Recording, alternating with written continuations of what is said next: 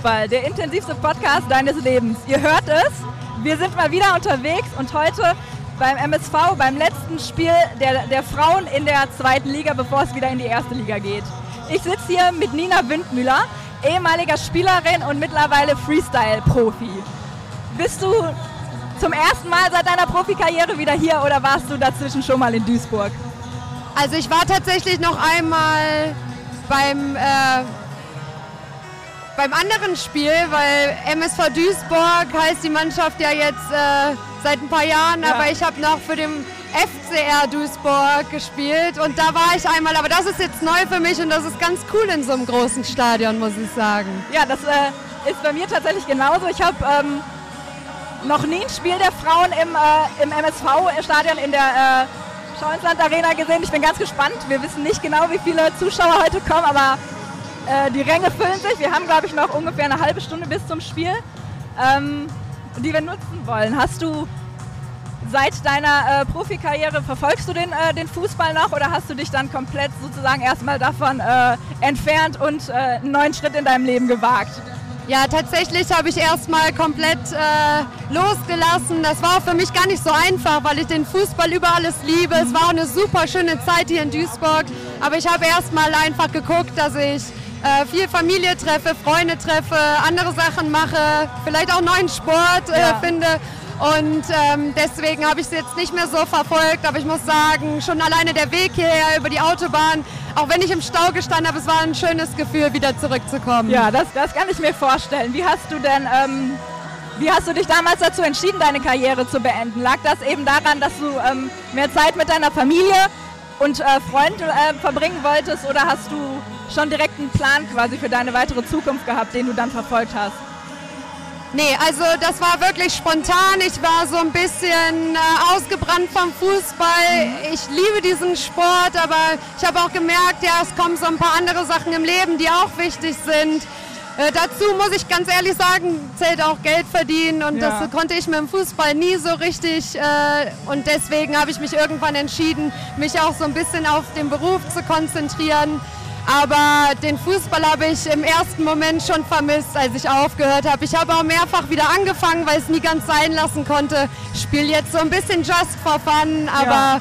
Also Fußball wird immer ein großer Teil meines Lebens bleiben. Ich sag mal, besser hätte man es dann nicht äh, kombinieren können. Du hast jetzt immer noch den, den Ball in deinem Job dabei, aber eben äh, du bist Freestylerin geworden. Willst du mal äh, kurz erzählen, wie es dazu gekommen ist? Wie, ähm wie sich das entwickelt hat. Das ist ja eine, eine spannende Karriere dann. Ja, das war wirklich was ganz äh, Spontanes. Ich wusste gar nicht, dass das äh, ein Sport ist oder dass man das irgendwie beruflich machen kann. Mhm. Ich wurde darauf aufmerksam gemacht, habe äh, dann dafür intensiv trainiert, weil bis man so einen Auftritt füllen kann von über drei Minuten, ja. da gehören ja. schon einige Tricks zu, dass es nicht langweilig für den Zuschauer wird.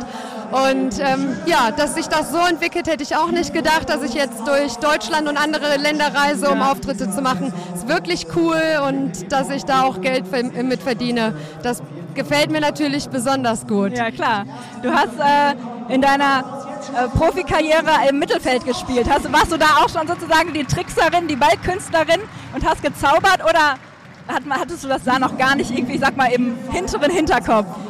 Ja, damit äh, da, oder dadurch ist es auch dazu gekommen, weil ich einfach immer gerne den einen oder anderen Trick gemacht habe. Äh, hat mich jemand darauf angesprochen, ob ich das nicht werden will, Fußball-Freestylerin. Ich, wie gesagt, ich kannte das nicht, musste mir selber Videos angucken. Aber Tricks habe ich immer gerne gemacht. Ja. Ähm, ich hatte immer eine gute Technik. Bei mir hat es eher an der Schnelligkeit gehabt. Aber mit dem Ball, das war immer schon mein Lieblingsinstrument auf dem Platz. Ja.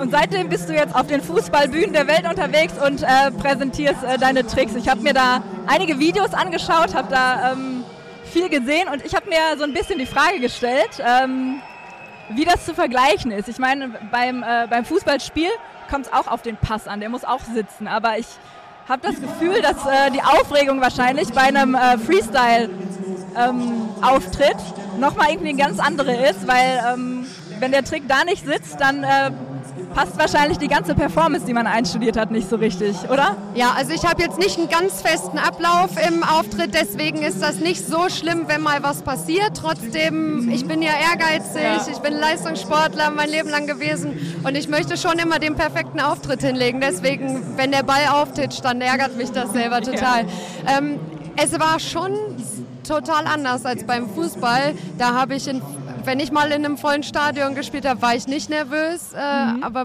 bei einem Auftritt, da sind so alle Blicke auf dich gerichtet. Ja. Dann geht die Musik los, die, äh, die Lichter auf dich gerichtet. Und da war ich schon sehr nervös bei den ersten Auftritten. Heute ist das anders. Da äh, ist das auch normaler geworden. Aber mhm. so die ersten zwei, drei Auftritte, da haben die Knie geschlottert. Ja. Da fiel es mir wirklich schwer, den Ball zu kontrollieren. Du warst dann quasi das erste Mal als Einzelsportlerin unterwegs. Ne? Kein Team mehr, sondern äh, alle Blicke, wie du gesagt hast, waren dann einfach nur noch auf dich gerichtet. Das äh, stelle ich mir wirklich sehr, sehr ähm, ja, nervenaufreibend vor tatsächlich. Ja. ja. also Gott sei Dank war es so, dass ich langsam rangeführt worden bin. Ich bin am Anfang, äh, mache ich heute auch noch ab und zu, nicht immer, ähm, weil heute reicht es auch für einen Auftritt, den ich alleine mache und ja. da bin ich auch nicht mehr nervös. Aber am Anfang, Gott sei Dank, waren da noch andere Freestyler dabei, okay. wo auch mein Trickrepertoire nicht so mhm. groß war. Und vor allen Dingen, dass wenn ich gemerkt habe, oh, jetzt ist die Nervosität so groß, jetzt gebe ich den Ball lieber wieder ab, dann habe ja. ich das machen können. Also von daher war das ganz gut. Eine schöne Umgebung, um da reinzukommen ja. in das neue Thema. Ich habe geschaut und du bist eigentlich hauptsächlich auf Bühnen live unterwegs und ähm, nutzt quasi deine Skills nicht, um Social Media Reichweite zu, äh, zu erzielen. Habe ich das richtig gesehen? Ja, ich bin nicht so der Typ dafür. Also ja. ähm, wie wir jetzt miteinander sprechen, das ist für mich total in Ordnung, aber eine Kamera selber festzuhalten und so ein Selbstgespräch zu führen, das ist nicht so meine Welt. Ja. Aber ähm, mittlerweile mache ich das, ich glaube, im sechsten Jahr oder so. Mhm. Ähm, da ist der Bekanntheitsgrad schon ein bisschen größer. Also ich brauche das jetzt nicht mehr mit Social Media. Für den Anfang wäre das wahrscheinlich gut gewesen. Ja, heutzutage ist das eine einfache Möglichkeit. Ne? Aber dafür hast du einfach immer so den, das direkte Feedback deines Publikums. Du äh, hörst den Applaus, wenn, äh, wenn was funktioniert hat, wenn so. du was man gut merkt, gemacht hast. Da, man merkt auch echt, äh, je nachdem, wo man ist, äh, dass die Mentalität unterschiedlich ist. Ja. Also äh, zum Beispiel in Köln oder auch im Ruhrgebiet, wenn man Tricks macht, gerade als Frau, die Menschen, die zeigen dir das, indem die ausrasten, ja. indem die klatschen. Es gibt auch andere Orte, wo ich schon war, da gucken dich die Menschen an und du denkst, oh Gott, das gefällt denen gar nicht. Und nach mhm. dem Auftritt kommen die zu dir und sagen, das war toll. Ja. Und so, und du hast gedacht, ja, warum hat dein Gesicht mir das nicht gezeigt. also da ist schon, äh, da merkt man schon, dass die Mentalitäten der Menschen einfach unterschiedlich ja, ist, ja. Sind, je nachdem, wo man ist. Und ähm, das spornt dich wahrscheinlich an. Wie, vor wie vielen ähm, Fans, sag ich jetzt mal, äh, zeigst du denn deine Tricks dann immer so? Ist das vergleichbar mit äh, deiner äh, Profikarriere im Fußball oder ist das, ist das was komplett anderes? Naja, also das ist auch super unterschiedlich. Also ich bin zum Teil in Fußballcamps, da ist mhm. dann eine kleine Gruppe, äh, die mir zuschaut, äh, denen ich danach dann noch Tricks zeige. Mhm. Äh, oder in irgendwelchen, bei irgendwelchen Dorfveranstaltungen ja. bis hin zum Stadion. Ähm, im Spiel, Bundesliga-Topspiel Bayern München gegen Borussia Dortmund vor 75.000 Zuschauern. Mhm das ist natürlich unglaublich toll, auch für mich was ja. ganz Besonderes. Ja. Aber ich mache alle Auftritte gerne, egal ob da fünf oder 50.000 zuschauen. Ja, ich, das Schöne ist, dass du immer ähm, ja, mit deinen Fans direkt im Kontakt bist. Ne? Es geht bei dir dann nicht um, äh, um Likes, sondern du äh, sprichst danach mit deinen Fans und zeigst denen dann eben auch äh, Tricks, die sie auch selber anwenden können. Das ist eine, eine ziemlich schöne und auch mit, ich glaube, mittlerweile im im digitalen Zeitalter, in dem wir angekommen sind, auch sehr besonders. Das ist, ist glaube ich, nicht mehr so, so häufig zu sehen. Und, ja, das ähm, direkte Feedback ja, genau. ist halt besonders, dass man sieht, okay, das gefällt den Leuten oder das gefällt den Leuten halt nicht ja. und eventuell kann man auch direkt was anders machen. Ja. Ich würde gerne nochmal auf, den, ähm, auf den Fußballsport an sich äh, zurückkommen und ähm, der der MSV, die Frauenmannschaft, ist äh, direkt wieder aufgestiegen, haben, hat äh, diese Saison in der zweiten Liga gespielt und äh, nächstes Jahr wieder erstklassig unterwegs. Das Stadion füllt sich und äh, hier ist ja auch das große Glück, dass das Stadion in Duisburg einfach ähm, da ist und äh, eben die Atmosphäre erstmal schon der Eindruck einfach erstklassig ist. Ähm, aber generell ist es ja so, dass der, dass der Frauenfußball einfach immer noch nicht so richtig wertgeschätzt wird, sage ich mal, in, äh, in Deutschland. In Spanien und äh, in England entwickelt sich das mittlerweile, aber in, äh, bei uns ist das alles nicht so richtig umgelegt. Ähm, hast, du, hast du Erfahrung damit? Woran liegt das? Was, würd, was würdest du sagen? Ja, ich habe das natürlich auch all die Jahre gesehen. Also ähm, in Duisburg war es schon zu der Zeit, wo ich da war, am Anfang so, dass wir 2000 hatten und nachher waren es vielleicht mal 800, ja. ähm, als es dann in der WM gescheitert, äh, mhm. als wir bei der WM gescheitert ja. sind. Ähm, da hat man schon das direkte Feedback auch der Fans gemerkt. Ich finde das persönlich sehr schade, weil ähm, wir, egal in welchem Verein ich war, ob in Duisburg oder beim ersten FC Köln oder Bayer Leverkusen, immer auch genauso viel trainiert haben wie die Männer. Ja. Ähm, trotzdem es nicht geschafft haben, die äh, Stadien zu füllen. Ja. Ich denke, dass das möglich ist, weil andere Länder, wie du schon gesagt hast, zeigen das im Moment, machen das vor, dass das geht. Ja. Das hat sicherlich ähm, mit dem Marketing zu tun. Also mhm. da bin ich nicht die Fachfrau, das müssen andere machen, aber ich glaube, dass das möglich ist. Und ähm, sicherlich auch die Medienpräsenz ja. hilft, um äh, das Interesse der Leute zu wecken. Da kommen wir sicherlich auch wieder zu dem altbekannten Thema der Bezahlung. Also wenn die Frauen nebenher, wie ich das damals ja, gemacht ja. habe, arbeiten müssen, dann kann man sich eben nicht voll und ganz auf den Sport konzentrieren. Damit kann eben auch äh, das Niveau nicht da sein, wo es sein könnte, wenn man wirklich Vollprofi ja. ist. Und ich bin der Meinung, da gibt es ein paar Dinge, die sich noch ändern müssen. Vereine wie Bayern München oder Wolfsburg, die machen das schon seit Jahren vor, dass das geht, dass dann auch die Qualität steigt. Damit ja. würde auch mit Sicherheit das Interesse der Zuschauer steigen. Aber es muss auch drumherum was passieren. Also man muss das ganz anders vermarkten und mehr in die Öffentlichkeit bringen, damit das Interesse auch größer wird. Ja. Ich würde es den Mädels richtig wünschen. Ja, total. Also das äh, ist hier gerade super erstklassiger Fußball, aber trotzdem sind, wenn man das jetzt einfach mal so sehr, sehr nüchtern äh, betrachtet, gehen die, äh, die Leute lieber am Sonntagnachmittag zu einem Kreisligaspiel äh, um die Ecke und äh, essen eine leckere Bratwurst, anstatt wirklich hochklassigen Fußball hier äh, zu erleben. Und das ist wirklich schade, weil eigentlich könnte man also eigentlich würde man erwarten, dass gerade das Ruhrgebiet, das so fußballleidenschaftlich ist und irgendwie so die, die Liebe einfach so hoch hängt zu dem Sport, dass hier einfach auch die, äh, ja, der, der ganze Blick auf de, eben den gesamten Sport äh, einfach sich weiterentwickeln sollte, weil es gibt eben eben nicht nur die, die Herren, sondern eben mittlerweile einfach auch super, super starke Frauen und die spielen immer so im Schatten. Und, äh, aber dafür sind wir hier heute, dafür sprechen wir, um zumindest den äh, den äh, Fußball im Ruhrgebiet als Ganzes darzustellen. Und ich hoffe, dass das ja einfach einige in äh, der nächsten Saison entscheiden. Ich schaue mir mal ein Spiel der MSV Frauen an oder ich gehe mal zur SGS Essen oder wohin auch immer. Und ähm, vielleicht können wir heute schon mal den ersten Schritt so in die Richtung geben, ein bisschen Emotionen anheizen. Du ähm, hast den äh, Profifußball erlebt, du bist jetzt Freestylerin, du bist äh, leidenschaftlicher Fußballfan.